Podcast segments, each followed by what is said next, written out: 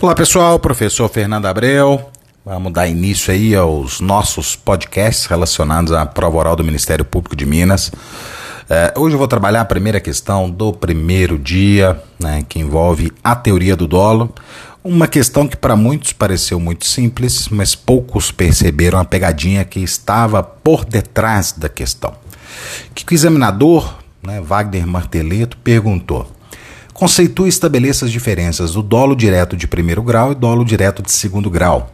E aí você, obviamente, né, que já é doutor em dolo, é, buscou rememorar esses conceitos e eles são relativamente simples. Né? Quando a gente fala em dolo direto, né, partindo da premissa é, de uma teoria da volitiva, né? ou seja, uma teoria que concebe o dolo como consciência e vontade, o dolo direto nada mais representa do que a conduta é, se materializa, na verdade, na conduta do agente que tem o propósito de determinar, de praticar determinado resultado e segue agindo é, para alcançar esse resultado projetado. Ou seja, ele quer, ele deseja e ele efetivamente vai lá e realiza o comportamento típico. Ele quer matar alguém, ele vai lá e mata alguém, dolo direto de primeiro grau. Quando a gente fala em dolo de segundo grau, e aí já tem uma diferença doutrinária que precisa ser destacada para vocês.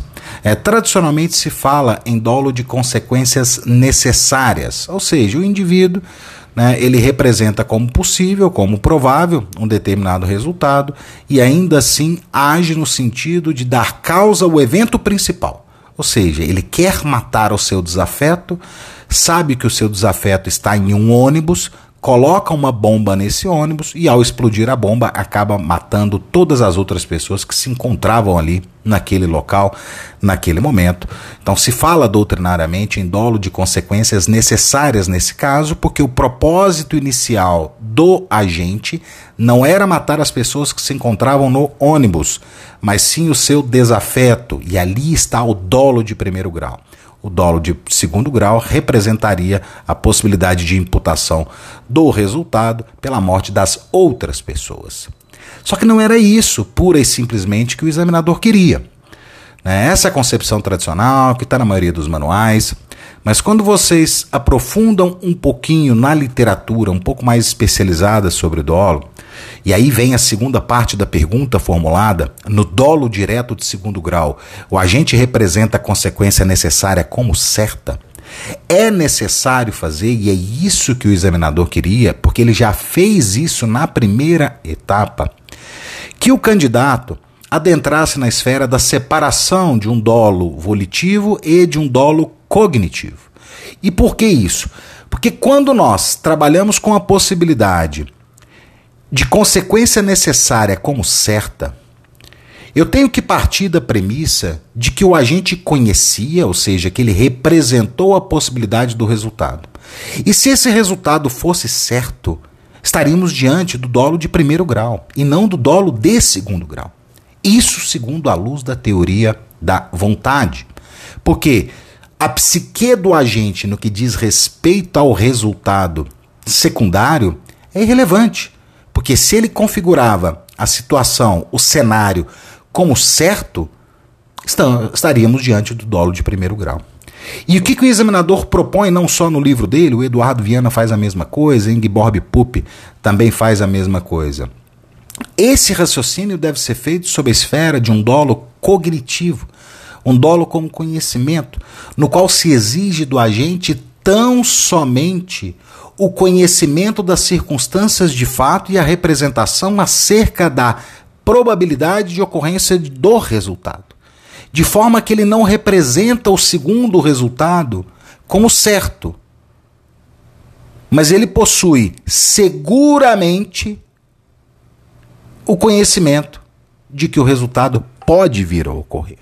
É o exemplo do caso Thomas, né? Que a gente fala, olha, é, está até no livro do próprio Marteleto, tá? Os resultados colaterais não são um pressuposto necessário para o alcance objetivo. A tripulação do navio não precisa morrer para o agente obter o prêmio de seguro, no conhecido caso Thomas.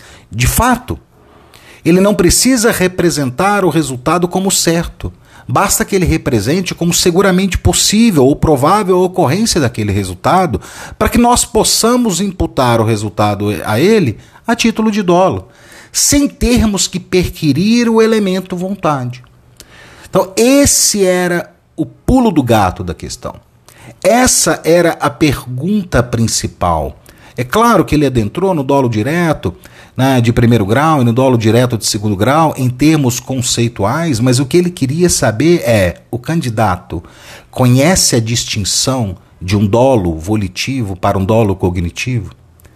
A vontade, ela de fato interessa tanto assim para fins de caracterização do dolo?